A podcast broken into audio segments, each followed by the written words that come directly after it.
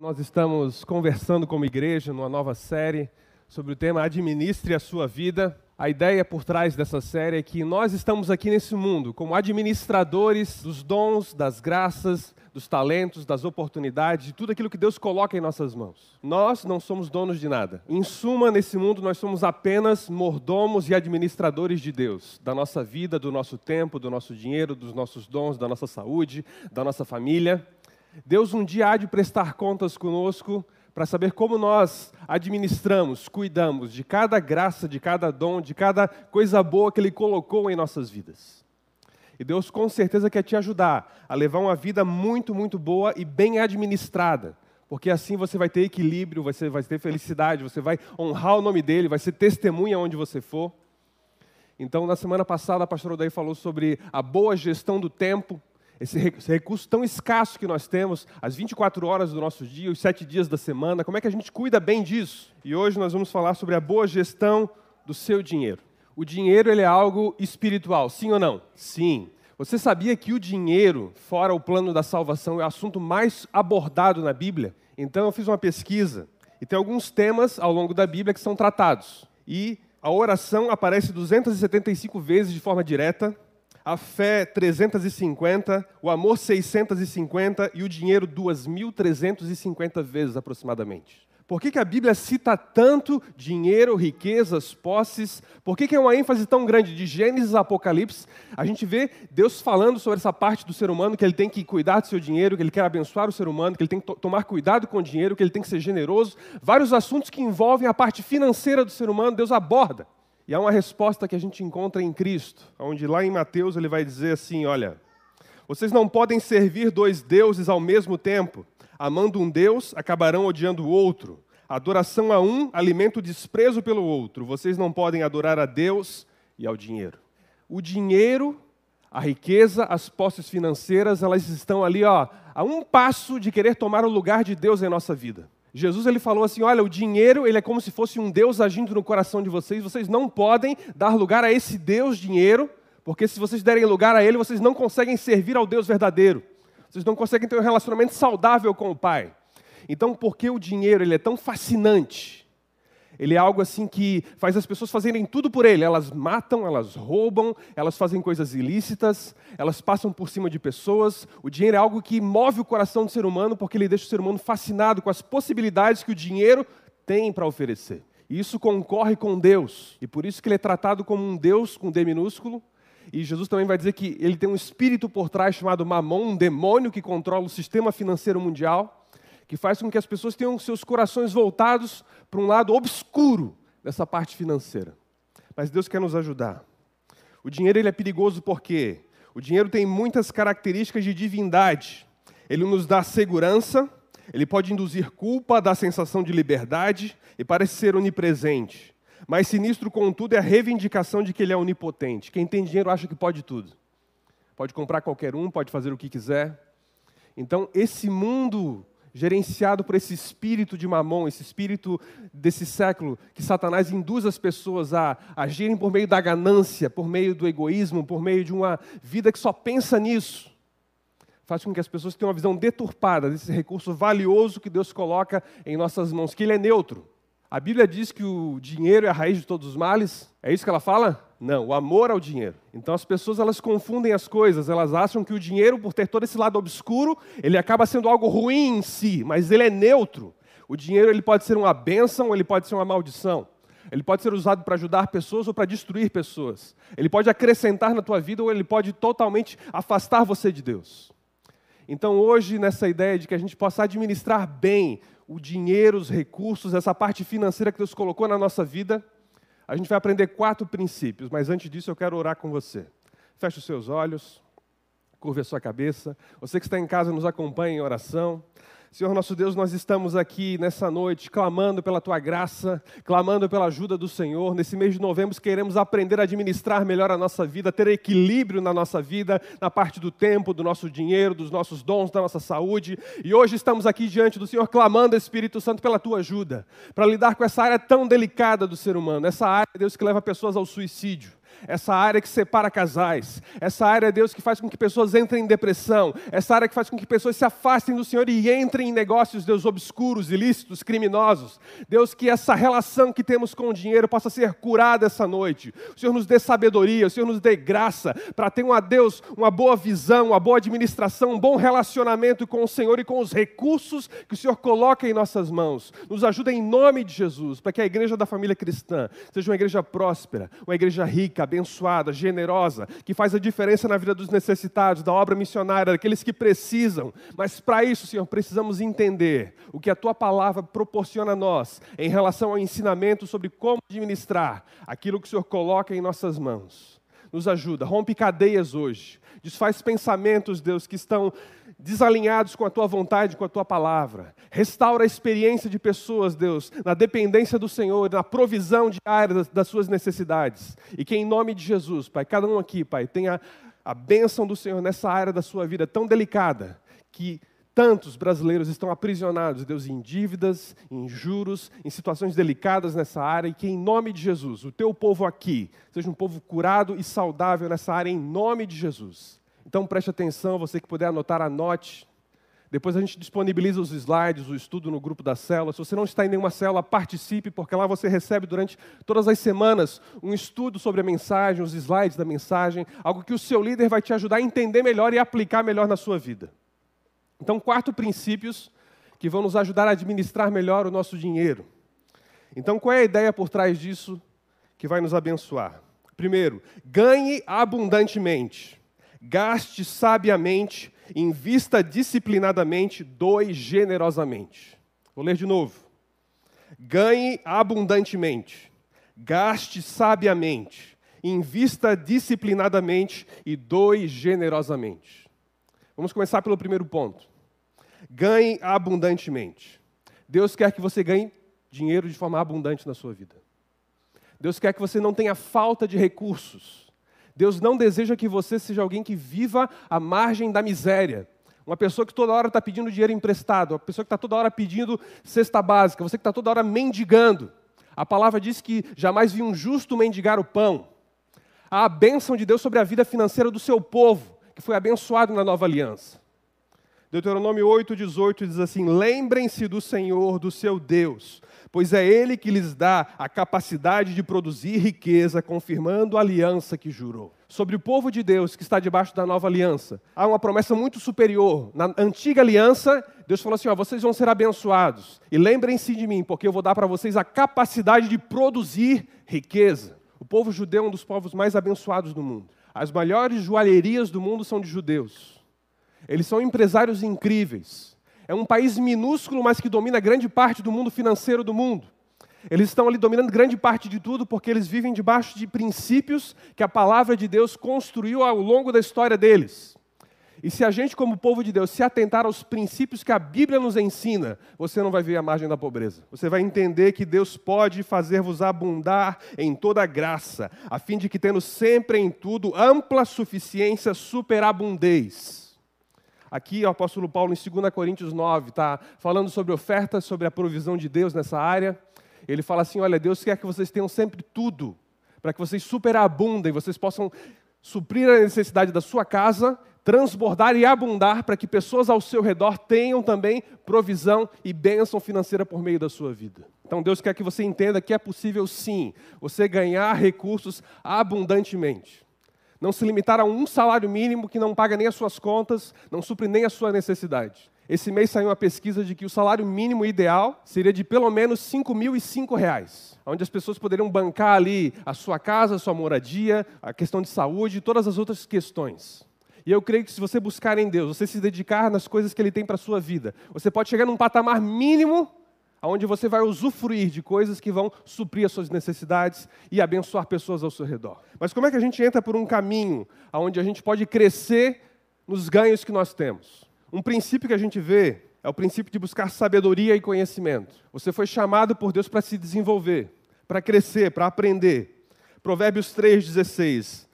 A sabedoria falando sobre o que ela proporciona. Na mão direita, a sabedoria garante a você vida longa na mão esquerda riquezas e honra. quando você se dedica a aprender, a buscar novos conhecimentos, a se atualizar na sua profissão, a aprender um novo idioma, a aprender uma nova técnica, a fazer algo que vai especializar aquilo que você tem para oferecer, quando você tem conhecimentos para resolver problemas de pessoas que nenhum outro tem, quando você adquire isso, você eleva o seu patamar e o seu valor no mercado perante as pessoas.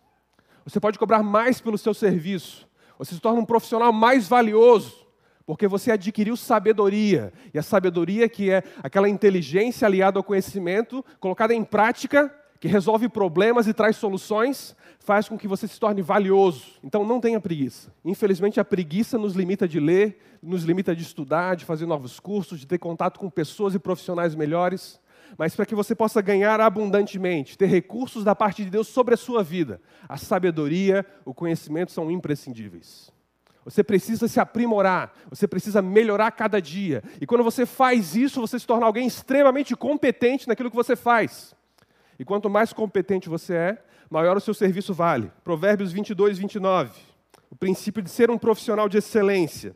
Você já viu alguém muito competente no que faz? Ele servirá reis em vez de trabalhar para gente comum. O princípio da competência.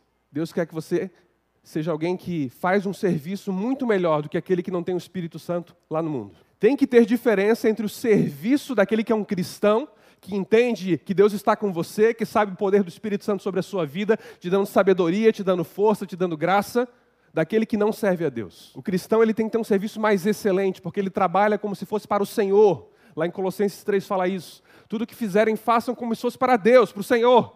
Então, o serviço que eu vou fazer, ele vai ser o melhor possível.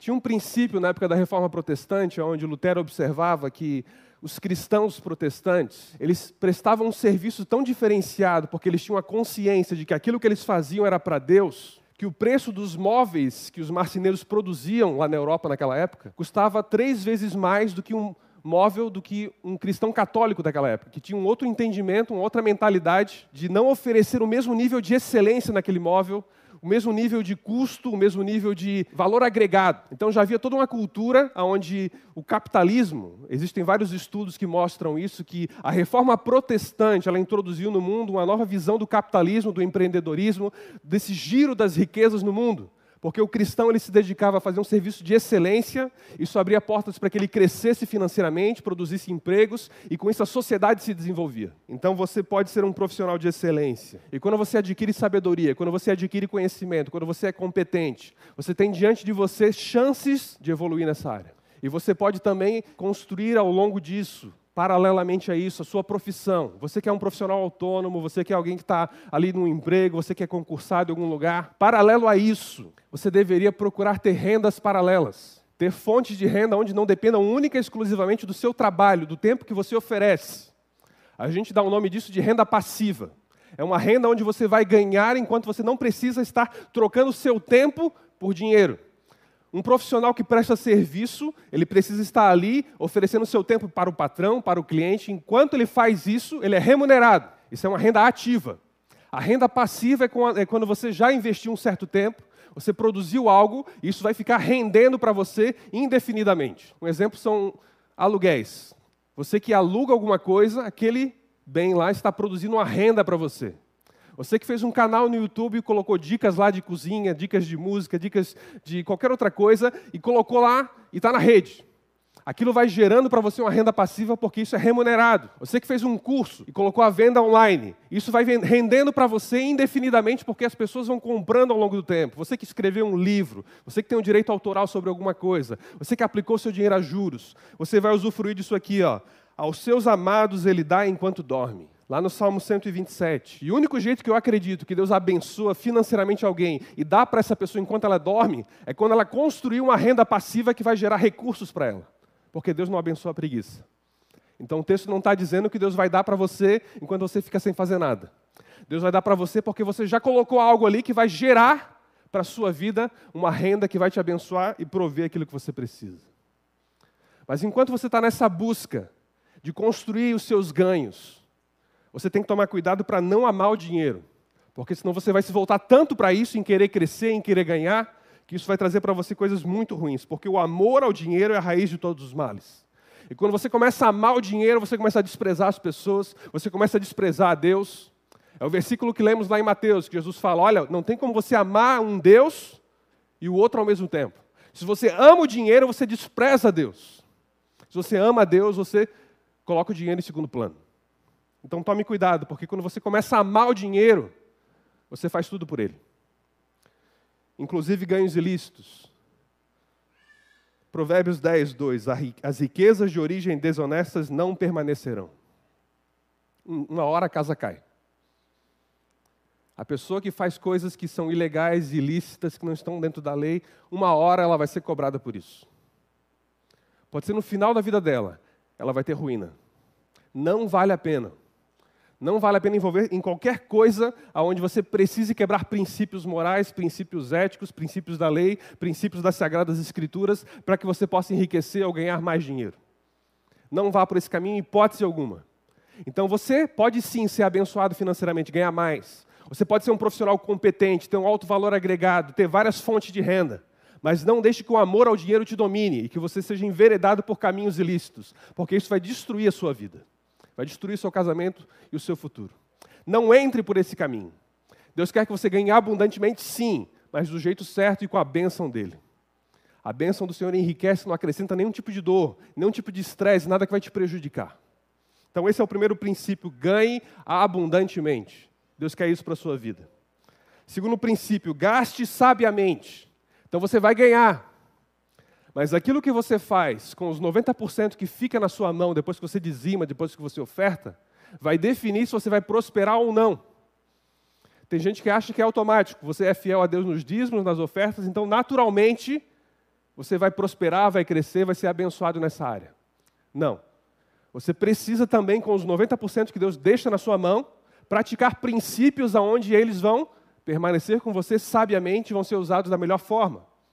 E é por isso que muitos brasileiros hoje estão enrolados, estão com problema. Porque existem princípios bíblicos que são quebrados. E como é que a gente aprende isso? A entender o que Deus tem para essa área de usar os recursos. Então, você que é pai, você que é mãe, puder ensinar isso para os seus filhos, vai valer muito a pena. Construa no coração deles o entendimento de que a Bíblia ensina coisas para todas as áreas. Um judeu quando o seu menino faz em torno de 12 anos, ele começa a ensinar esse menino a usar bem o dinheiro. Ele vai dizer assim: olha, você vai ter tantos por cento para ofertar na casa de Deus, para dizimar, para gastar com você, para negociar, para investir. Então já há uma construção de princípios de como usar os recursos. E por isso que eles são tão abençoados. E você, eu, nós os cristãos, podemos aprender sim a viver os princípios que a Bíblia ensina. Então por que, que a gente tem que entender como usar aquilo que Deus colocou na nossa mão e usar sabiamente? Qual é a primeira coisa que a gente precisa entender para não se enrolar? Diferencie necessidades de desejos. Filipenses 4,19: E o meu Deus, segundo a sua riqueza em glória, há de suprir em Cristo Jesus cada um dos vossos desejos. Tudo que eu desejar, Deus vai me dar, eu posso gastar vontade com eles. Não. Ele vai prover cada necessidade que nós temos. Eu ter fome e querer comer um sanduíche, comer uma fruta, querer comer uma refeição boa, é uma coisa, mas eu querer comer um caviar, comer uma lagosta, querer comer algo sofisticado, é um desejo. Eu querer me comunicar, ter um smartphone para poder entrar no grupo de WhatsApp, conversar com as pessoas, fazer ligação, usar aquilo que eu preciso, é uma necessidade. Eu ter um iPhone de última geração é um desejo. Eu ter um veículo para me transportar, para me locomover para o trabalho, para a igreja, para fazer as coisas em família, é uma necessidade. Mas eu ter um carro de 150 mil, um SUV, uma Mercedes-Benz, uma BMW, é um desejo. Então são coisas diferentes. Então em Deus eu tenho um amparo para que Ele possa suprir cada necessidade que eu tenho e quando houver o tempo oportuno, os recursos excedentes, eu vou poder aplicar aquilo nos desejos que estão ali no meu coração, que vão fazer bem para a minha vida, para a minha família e para a minha realidade. Quando eu atropelo as coisas e vivo na busca desenfreada de satisfazer os desejos, e normalmente desejo ele tem um valor mais alto, eu vou me enrolando e comprometendo o meu orçamento familiar. Então, eu querer ter umas férias em família é algo saudável, é uma necessidade. Mas eu ir para Paris é um desejo. Então, há momentos de eu ir para a Europa. E há momentos de eu ficar aqui, indo aqui na praia, ficar em casa, ir no shopping. Então eu tenho que ter a noção da minha realidade, para não comprometer o meu futuro e não empenhar minha família em coisas que podem trazer prejuízo para ela. Então a sabedoria de Deus vai nos ajudar a diferenciar isso é uma necessidade, isso é um desejo. As necessidades devem ser supridas e providenciadas. Os desejos eles serão usufruídos no tempo certo, quando há excedente e quando há um planejamento para aquilo. Então não viva de um jeito desenfreado, satisfazendo desejos que você tem. Se planeje pense. E também não seja alguém que é insatisfeito, sempre descontente. 1 Timóteo 6, 8. Tendo o que comer e com o que vestir, nos estejamos com isso satisfeitos. Aqui ele está dizendo: olha, há um princípio de contentamento onde você reconhece que Deus supre as suas necessidades básicas, você tem o que você precisa, a sua família não passa necessidade, os seus filhos têm um bom estudo, um bom amparo na saúde, tem um bom lugar para morar, seguro, você tem aquilo que você precisa de necessidades suficientes. Você não precisa ficar com o seu coração ansioso e naquela ansiedade de querer viver coisas e padrões que estão fora da realidade no momento, porque isso só vai trazer estresse, vai trazer briga na família, vai trazer insatisfação para você, porque você vai começar a olhar para o seu emprego, para o seu salário, para a sua realidade, vai começar a murmurar, vai começar a criticar, vai começar a achar que não está bom, vai achar que o sistema não é, não é justo, que Deus não é justo, que as coisas não te favorecem, e vai criar um coração ressentido contra Deus. Mas Ele quer que você reconheça que Ele está te alcançando, está te abençoando, que você tem que ser satisfeito e contente com o que tem. Porque isso vai te dar sabedoria e um senso de paz para poder usar bem o que você tem na sua mão. Nunca compre por impulso. O impulso ele é forte. Aí a foto de uma mulher é só um exemplo, tá? Não quer dizer que, que os homens não têm impulso. Lá em casa, quem compra por impulso sou eu. A Renata é a mais racional nessa área. Eu sou aquele que faz as besteiras. Então, a palavra de Deus fala assim: os planos bem elaborados levam à fartura, à prosperidade mas o apressado sempre acaba na miséria. A pessoa que não pensa antes de decidir, a pessoa que não pensa antes de comprar, a pessoa que não faz os cálculos antes de entrar num financiamento, antes de entrar em algo que vai comprometer a sua renda, ela vai se enrolar. Então o impulso ele deve ser controlado. Então existem técnicas onde você pode aprender. Assim, olha, você está andando no shopping, o vendedor te aborda oferecendo algo que você quer muito. A sua vontade é entrar na loja, passar o cartão e levar embora mas não necessariamente você está precisando daquilo naquela hora. Então, se você tiver ali o compromisso pessoal, dizer, olha, eu vou dar uma volta e depois eu passo aqui. Esse impulso, esse desejo, ele vai perder força e você vai conseguir pensar com sobriedade e saber se aquele gasto é pertinente, não é, se vale a pena naquele momento ou não. Mas se você se deixa ser levado pela propaganda, pelo anúncio que o vendedor te oferece, pelos gatilhos que eles apresentam. Então, existe na área do marketing coisas que a gente chama de gatilhos. São palavras que são usadas, são técnicas que são empregadas para que eles ativem um gatilho em você e você feche a venda, você feche a compra, você gaste. Então eles vão dizer: olha, é a última unidade que tem, você não pode perder. O gatilho da escassez. Olha, você está ganhando um desconto de 75%. Então, o gatilho do benefício. Então, tem vários gatilhos que eles vão lançar sobre você. E se você não tiver conhecimento disso, uma sobriedade para pensar, não, calma, vou respirar, vou dar uma volta, vou conversar com o meu cônjuge. Se eu não tivesse discernimento, eu vou fazer besteira. Eu vou me envolver em compromissos financeiros que vão lá na frente trazer uma briga, não vou conseguir pagar, vou ter que revender mais barato para dar conta de honrar o compromisso. Você já chegou em casa com sacolas que de repente você olha, para que eu fui comprar isso? Para quê?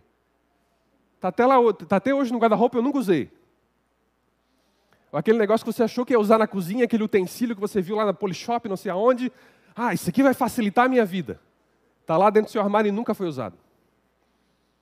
É um trombolho lá. E a esteira que vira cabide. Né? Você vê lá aquele elíptico, aquela esteira. Ah, não, isso aqui eu tenho que comprar, vou comprar porque daí sim eu vou virar fitness. Compre e vira um cabide. Então, uma coisa que não foi pensada, que não foi planejada, era melhor ter pagado 50 reais na academia do que comprado algo por 3 mil. Então, esses impulsos, eles comprometem essa vida saudável financeiramente, a gente não gasta com sabedoria. E tem gatilhos que a gente tem que tomar conta, tomar noção. Olha o ciclo do gastador. Tem pessoas que têm um comportamento cíclico. Então, existem pessoas que estão num período de controle financeiro, e elas passam por um desconforto emocional. Então, brigou com o chefe, brigou com a esposa, brigou com o marido, uma pessoa maltratou você, você não passou naquele concurso, você foi demitido, você teve algum desconforto emocional. Então, tem pessoas que têm o perfil de buscar o alívio no shopping. Já ouviu que shopping cura depressão? Que fazer compra melhora qualquer um? Então a pessoa vai lá e faz um gasto. Sai cheio de sacola pelo shopping. C&A, Renner, Riachuelo, não sei mais o que, Arezo, cheio de sacolinha. Passou tudo que é cartão. Então ela está se sentindo maravilhosa. O cara está ali se achando bambambam, bam, bam, porque ele é, está podendo. Então ele está compensando, por meio do gasto, aquele estresse emocional que ele teve, aquele desconforto emocional. Então daí ele vai ter um alívio. Mas só que de repente vai vir um remorso. Para que, que eu fui fazer isso? E agora, como é que eu vou pagar? Eu não precisava. Então a pessoa jura que nunca mais vai fazer aquilo, quebra os cartões e fica ali um período de controle.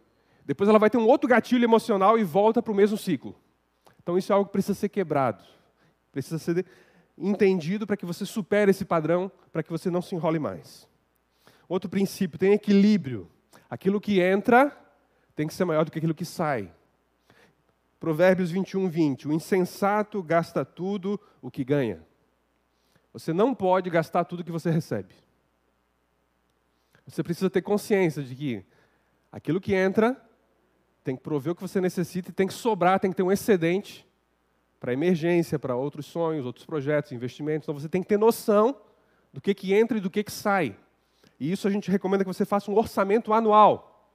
Jesus vai dizer assim: olha, o homem que vai construir uma torre e não senta e não faz os cálculos para ver se ele vai ter materiais e recursos para começar e terminar, ele vai passar vergonha porque no meio do projeto ele vai ser, vai ver que não tem e vai ser envergonhado perante todos. Então Jesus ele fala assim, ó, planejem, vejam se tem o suficiente para fazer o que deve ser feito.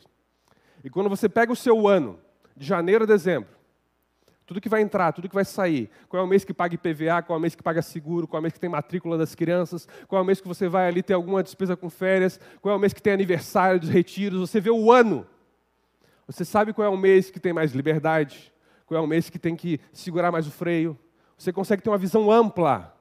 O orçamento mensal e semanal ele é muito limitado. Você tem que ver o seu ano, dois anos, ter essa noção de longo prazo, para que isso ajude você a gastar do jeito certo, na hora certa. Então, você pode anotar, ter um caderninho. Você pode usar aplicativos para celular, está cheio de aplicativo gratuito, onde você anota o que entra, o que sai, o que tem que pagar. Você consegue visualizar gráficos e várias coisas, ter uma ideia de orçamento. Judeu, desde, desde criança, aprende isso. Ele entende o quê? Que o orçamento dele é assim: 10% dízimo, 10% ofertas e ajudas, 10% economia e reserva, 20% para investir e negociar e 50% para os gastos que ele vai ter. Então, essa é uma mentalidade de judeu. E desde criança, desde adolescente, ele já aprende a usar o dinheiro assim. Até essa mentalidade de orçamento, de ter caixinhas e potinhos para várias coisas diferentes. Outra dica para gastar sabiamente: fuja de empréstimo. O Brasil é o país com maiores juros do mundo, onde você é enrolado pelo banco, pelas financeiras. Então, fuja. O rico domina sobre o pobre, quem toma emprestado é escravo de quem empresta você fica preso, você fica escravo, seja do banco seja de outra pessoa que você pegou dinheiro. Já viu quando você pega dinheiro de alguém ou empresta dinheiro para alguém e chega aquela hora difícil que você começa a evitar a pessoa, a pessoa começa a te evitar, rola aquele desconforto, cria uma, uma sensação ruim, porque tem essa dependência, essa escravidão. Então fuja, veja se vale a pena. Financiar um imóvel é diferente, porque lá o imóvel ele valoriza e você compensa aquilo que você pagou de juros. Financiar um carro você perde dinheiro, financiar consumo perde dinheiro, financiar viagem perde dinheiro. Então fuja sempre que possível. E um assunto delicado: evite ser fiador. Evite emprestar o seu nome aí para os seus madrugas da vida. Somente um tolo aceitaria ficar como fiador, emprestar o nome. Porque é pesquisa. Mais de 90% das pessoas que usam o nome de outra pessoa, o cartão, o cheque, deixam a pessoa como fiador, elas não honram o compromisso. Então é algo que vai ficar claro. E quando você lê o texto inteiro de Provérbios, ali ele dá uma urgência tão grande. Olha, se você ficou como fiador do seu irmão, do seu vizinho, de tal pessoa, faça o possível para se livrar disso quanto antes, porque isso vai prejudicar você. Então você, se puder, se livre disso. Outra coisa que atrapalha a nossa vida: gastos fantasmas. Onde é que vai o meu dinheiro? Ah, vai no house aqui, num cafezinho ali, numa pizza lá. Quem tem vícios no cigarro, não sei aonde. Mas olha esse dinheiro guardado e não usado de uma maneira irresponsável. Não que eu não possa usar isso. Aquele house três vezes na semana, em 20 anos vira 12 mil em 30 a 45.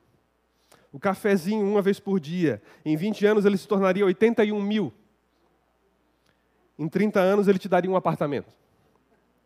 A pizza uma vez por semana, 148 mil em 20 anos e 500, meio milhão em 30 anos. É a sua casa na praia, a sua aposentadoria, que às vezes você consome e não vê onde é que o dinheiro vai.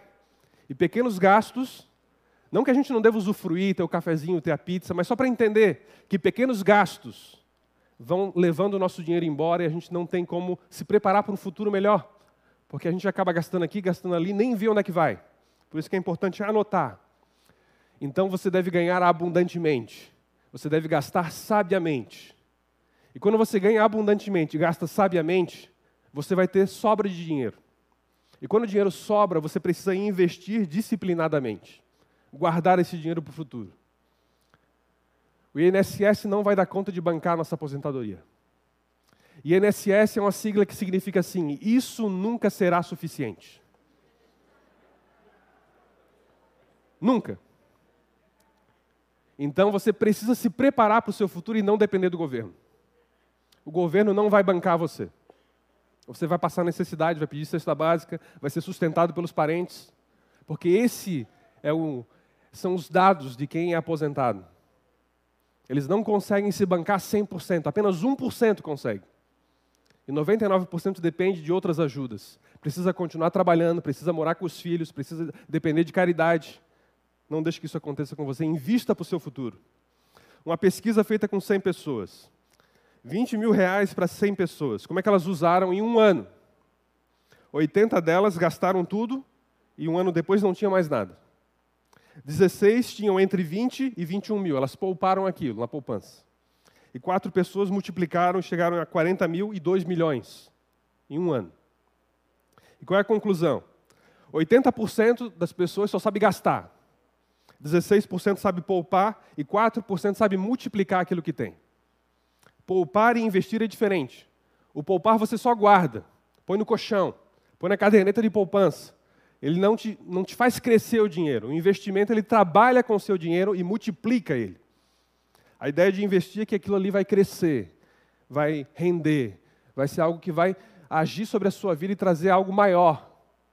Na parábola dos talentos, quando Jesus conta que ele repreende aquele servo que escondeu aquele um talento, ele enterrou, ele fala assim: Olha, você foi negligente, você deveria pelo menos ter investido dinheiro para que ele rendesse juros e quando eu voltasse fosse algo superior àquilo que eu peguei. Mas você escondeu dentro do colchão. Você colocou na caderneta de poupança. Isso não rende nada. Isso faz com que o seu dinheiro fique menor ainda do que ele já era. Porque a inflação vai comendo o seu dinheiro. Então, como é que você investe de uma maneira disciplinada? Separando mensalmente um excedente. Você pega ali um pouco daquilo que sobra e pensa no futuro. Não é para um ano, não é para dois anos, não é para três anos, é para um futuro. 10 anos, 15 anos, 20 anos, 30 anos. Quem planeja bem e trabalha com dedicação prospera. Quem se apressa e toma talhos fica pobre. Então, qualquer tipo de investimento rápido. Você vai ganhar 2% garantido ao mês. Mentira, fuja disso. Ah, você vai ter um retorno de 5% ao mês. Foge disso. Tudo que é dinheiro rápido, foge. Isso vai comprometer a sua vida e vai te trazer problemas. Pense no longo prazo. Tenha paciência. Você vai plantando, semeando, regando, e lá na frente, aquilo vai te abençoar. Albert Einstein falou assim: juros compostos são a maior força do universo. O juro composto é o juros sobre juros. Ele pode ou ser contra você ou a favor de você. Ele contra você quando você usa o cheque especial, quando você fica no rotativo do cartão de crédito. Quando você não paga uma conta, ela fica rendendo juros e mora. Então ele está contra você. Então, juros contra, para você ter uma noção, uma pessoa que devia 100 reais no cartão de crédito, e não pagou, está lá. Em dois anos aquilo vira 1.800. Em cinco anos, 153 mil. Em dez anos, 234 milhões. Em 15 anos, não dá nem para explicar ali. É um juros contra você. Você. Eles vão tomar sua casa, eles vão tomar o seu carro, vão tomar tudo que você tem. Porque esses juros ele vai criando uma proporção que ele é impagável. Quando o juros está a favor de você, uma aplicação de 100 reais, em um ano, cinco anos, dez anos, 30 anos, ela vai te render algo que vai crescendo absurdamente. E vai te dar um futuro muito melhor do que aquele que o INSS pode te dar. Você que consegue poupar 300 reais por mês, aplicar isso, gerenciar bem o seu dinheiro, colocando no, em títulos do tesouro, comprando ações de uma boa empresa, investindo em fundos imobiliários, fazendo um, uma aplicação um pouco mais inteligente, você vai ter aí 30 anos pelo menos um milhão. Isso pode ter uma aposentadoria um pouco mais confortável do que aquele um salário mínimo que o INSS poderia te dar, ou que aquele rendimento que você, como MEI, vai receber pagando ali 50 reais por mês. Porque você fez algo que foi superior, pensou no longo prazo. Isso te abençoou. Como é que você faz isso? Hoje em dia é muito fácil ter acesso a isso. Já ouviu falar de banco digital? Nubank, Inter. Então, esses bancos aqui, ó, eles não cobram taxa nenhuma para você abrir uma conta. Não cobram taxas de transferência, não cobram taxas de movimentação. Você pode abrir uma conta para você e não ficar mais pagando 50, 60, 70 reais de tarifa e taxa de cesta bancária todo mês. Você abre uma conta assim, movimenta ali já economiza um dinheiro. Você abre uma conta numa corretora de valores. Porque banco, ele nunca vai te oferecer algo que seja bom para você, só bom para ele. Então, todos os investimentos que o banco tem para te oferecer, quem sai ganhando no final são eles, não você. Então, você precisa ir aonde o banco investe. O banco investe em corretoras, que vão fazer aplicações diretas. Então, você tem um banco que não te cobra nada, você pode movimentar esse dinheiro e botar no lugar onde você vai ter o mesmo acesso que os bancos têm para comprar título público, para comprar ações, para comprar fundo imobiliário, para comprar aquilo que vai te dar mais juros do que qualquer outra coisa daria, como poupança e título de capitalização que vai roubar teu dinheiro. Então você abre uma conta assim, abre uma conta numa corretora que não cobra taxa de movimentação, de custódia, de nada para você ter o dinheiro ali. E você acessa coisas que vão multiplicar o seu dinheiro. No Brasil, 1,5% da população investe o seu dinheiro dessa forma inteligente. 1,5%. É pouca gente. É quase nada. Nos Estados Unidos, mais de 200 milhões de pessoas fazem esse tipo de investimento, de maneira inteligente, de tirar o dinheiro do banco, botar o dinheiro em corretoras, fazer compras inteligentes por conta própria, de fazer o dinheiro render e crescer. É uma outra cultura, onde você trabalha o seu dinheiro e faz com que ele cresça. E você vai aprendendo que você deve ter um pouquinho em cada cesto, um pouquinho em cada lugar, diversificando aquilo que Deus deu para você. Você não vai colocar tudo num imóvel, tudo num único lugar, porque é, Eclesiastes fala assim: aplique em vários lugares e em negócios diferentes, porque você não sabe que crise poderá acontecer no mundo. Então lá Salomão já dizia assim: olha, você tem dinheiro, você vai aplicar, não coloca todos os seus ovos numa cesta só, vai dividindo eles, porque se um não der certo, o outro vai dar, um compensa o outro, você vai se proteger. Então você tem que investir de uma forma disciplinada, inteligente, um pouco mais arrojada, para que lá na frente você tenha um retorno melhor para a sua vida. Se um cristão segue os princípios bíblicos, se ele pega tudo aquilo que a Bíblia fala sobre finanças, eu duvido que ele seja pobre.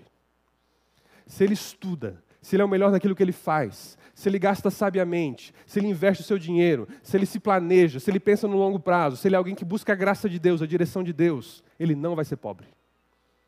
Ele vai ter o suficiente para sua família e ele vai ter sobrando para abençoar quem precisa. Porque a Bíblia é clara, os princípios estão claros. Uma pessoa que segue tudo isso, submete isso a Deus, não tem como ela viver em miséria. E o último princípio depois de você ganhar abundantemente, gastar sabiamente, investir disciplinadamente, é doe generosamente. Porque o dinheiro ele não foi feito para satisfazer o nosso egoísmo. O dinheiro que Deus coloca em nossas mãos é para honrar a Deus e abençoar as pessoas. Nós somos um canal. Deus está nos usando para que a vontade dele seja feita na terra, para que a gente também tenha uma condição favorável para nós e nossa família, mas que também a obra missionária avance, a estrutura da igreja seja mantida, coisas sejam oferecidas, as pessoas tenham recursos para pregar o evangelho em todo mundo. E tudo isso custa dinheiro. E Deus usa as pessoas como canais para que esses recursos passem por você, supram sua vida e cheguem aonde eles devem chegar para abençoar o reino de Deus e as pessoas. Então, o dinheiro em si, ele não é um fim, ele é um meio para que Deus seja honrado, glorificado e as pessoas abençoadas. Provérbios 11, 24. Quem dá com generosidade vê suas riquezas se multiplicarem. Outros preferem reter o que deveriam ofertar e caem na pobreza. Deus quer que você seja generoso, que você reconheça que aquilo que Ele coloca na sua mão veio dele e que isso vai chegar em lugares que precisam. A gente tem um custo para manter isso aqui. A luz está ligada, temos um telão aqui, tem ar-condicionado, tem uma localização, tem um prédio que tem manutenção, tem obreiros à sua disposição, tem toda uma estrutura para crianças, para células, para treinamentos. Tudo isso envolve um custo. E quando você tem uma consciência de corpo, a consciência de participação, a consciência de que você está envolvido nisso, a consciência de que Deus te abençoa, é impossível você não querer contribuir, não querer participar daquilo que Deus está fazendo, que abençoa a sua vida, está abençoando dezenas de outras pessoas. Não é uma mentalidade de dar para receber, de uma troca com Deus. Uma mentalidade de reconhecimento e gratidão. Deus tem me abençoado, eu vou abençoar. Eu faço parte de um local abençoador, eu também vou ser abençoador com esse local. Tem pessoas que pregaram o evangelho para mim, eu vou ajudar para que outras pessoas preguem o evangelho para outros. Eu vou ser generoso. Vou ver alguém passando necessidade, vou ajudar. Eu vou ter um coração liberal. Quando Paulo fala de alguns princípios sobre contribuição, lá em Corinto, ele vai falar assim: olha, tem alguns princípios aqui que eu vou passar para vocês. E ele vai citando várias coisas. Então, 1 Coríntios capítulo 16, capítulo 8, capítulo 9, ele vai dando várias orientações à igreja de Corinto, dizendo: olha, quando vocês forem recolher as ofertas, façam assim. Então, tem alguns princípios que ele dá. Então, ele vai dizer assim: ó, cada um de vocês vai ajudar, vai contribuir, vai separar um valor. Então, a sua participação é individual. Você tem que ter consciência de que você e Deus tem um momento onde você presta sua honra, presta sua adoração a Deus por meio da sua vida financeira, dos seus recursos onde você generosamente abençoa, reconhece que tudo que você tem veio de Deus, você tem essa relação de adoração com Ele. E essa relação é proporcional, conforme a sua prosperidade. No Antigo Testamento, as pessoas contribuíam com pelo menos 23,3%. Então, um quarto da renda da pessoa era comprometida com as contribuições que a lei de Moisés exigia. Quando começa a nova aliança, a igreja, a gente vê que a igreja parte para um, algo mais radical. Todo mundo vendia tudo, juntava numa pilha e distribuía entre si. Então era 100%. Depois a coisa vai se equilibrando com o tempo e as pessoas vão sendo generosas e liberais. Elas vão dando, às vezes, o que elas podem, às vezes mais do que elas podem, vão vendo que aquilo que tinha como princípio no antigo era apenas uma base para elas fazerem algo na aliança da graça. Então, o dízimo no Antigo Testamento não era 10%, era 23% pelo menos, porque tinham três tipos de dízimos por ano. Então, as pessoas tinham mais aquilo e mais várias ofertas. Então, a gente vê que hoje uma contribuição mínima de 10, 15% é uma base para que a igreja, para que a nova aliança que a gente vê no Novo Testamento possa usufruir dessa vida de generosidade e contribuição. Conscientemente, Olha, cada um de vocês em casa vai ajuntando para, para que não se façam coletas quando eu for. Eu vou pensar, eu vou planejar, eu vou dizer: olha, esse mês vai ter uma oferta missionária diferente que eu vou dar. Esse mês eu vou ajudar pessoas de um jeito um pouco a mais.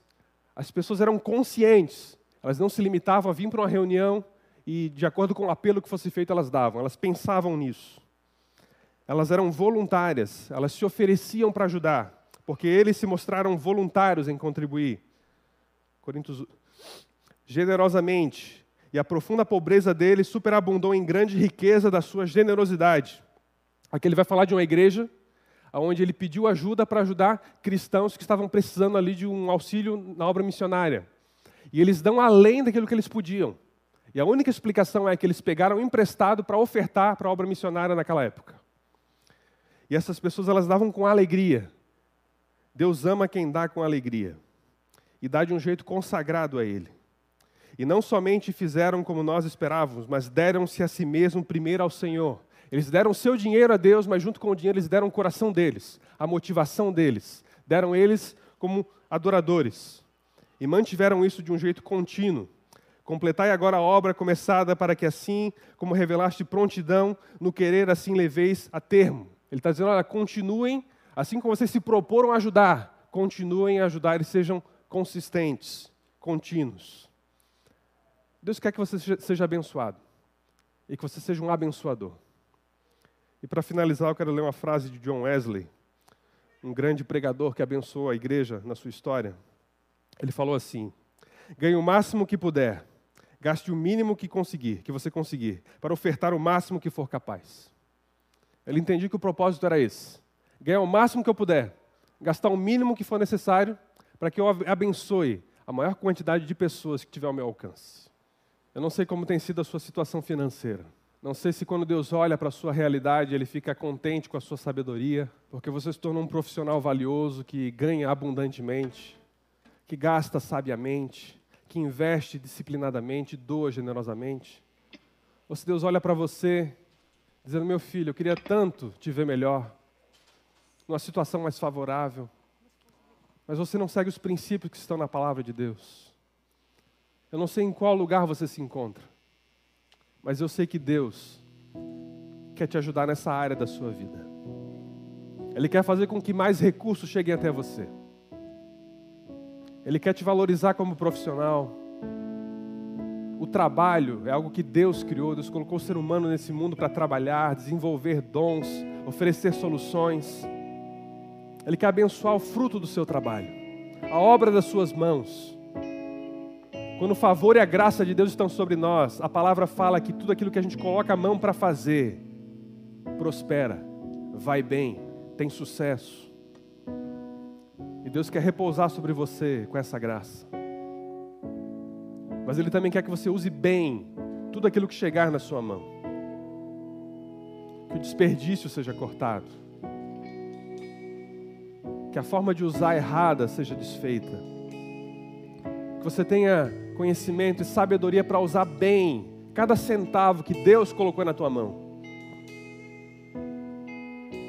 Que você saia desse, desse, dessa enrolação que você se meteu de empréstimos, de juros nome sujo no Serasa. Esse amontoado de coisas que oprimem a sua alma, que agem contra você, maculando o seu testemunho perante a sociedade e as pessoas. Deus quer te ajudar a ganhar mais, a gastar bem, a multiplicar aquilo que sobra.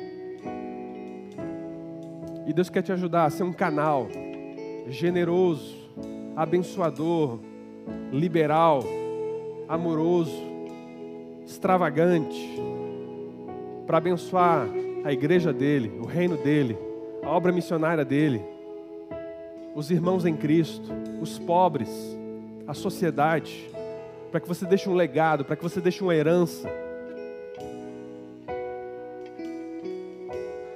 Se você não tem cuidado bem desses recursos, peça perdão ao Senhor. Se você fosse prestar contas a Ele hoje, e você reconhece que não tem feito isso de um jeito sábio, peça perdão a Ele, arrependa-se, submeta-se aos princípios da Bíblia. Eles vão mudar a sua história, eles vão te dar um futuro muito, muito abençoado. Mas isso parte de uma decisão hoje, de você viver aquilo que Deus propõe para você no que você vai ganhar, no que você vai gastar, no que você vai investir, no que você vai contribuir. É um pacote completo. A prosperidade que vem de Deus tem esses quatro pilares: ganhar bem, gastar bem, investir bem, doar bem. Deus, em nome de Jesus, arranca o amor ao dinheiro do nosso coração. Cada irmão aqui envolvido em negócios ilícitos, em coisas fraudulentas, em coisas ilegais, em coisas que não se aplicam à lei. Ajuda ele, ajuda ela a sair disso. Deus, pessoas que estão com o nome sujo, libera a tua graça, libera a tua oportunidade para que isso seja resolvido. Pessoas que não estão conseguindo honrar seus compromissos, dá uma condição digna para a sua família, que a tua bênção os alcance e que a tua palavra os instrua para viverem tudo aquilo que o Senhor tem para nós em nome de Jesus. E Deus, aquele que ganha bem, gasta bem, investe bem, mas não é generoso, é egoísta, só pensa nos seus interesses, não consegue se desprender do dinheiro, ama o dinheiro, adora o dinheiro, serve a mamão. Deus, quebranta esse coração e mostra para essa pessoa que é impossível amar, adorar, servir ao dinheiro e ter um relacionamento com Jesus. Deus, Jesus, entregou aquilo que tem mais de precioso nesse mundo, que era a vida dele, por você. E você ainda questiona se você vai dar 100, 200, 500, mil, dois mil reais para ele. Deixa o Espírito Santo mudar o seu coração. Você não vai se arrepender daquilo que a palavra de Deus ensina. Que em nome de Jesus você desfrute de tudo aquilo que Deus tem para você. Em nome de Jesus. Você que está em casa, Deus te abençoe. Ótima semana.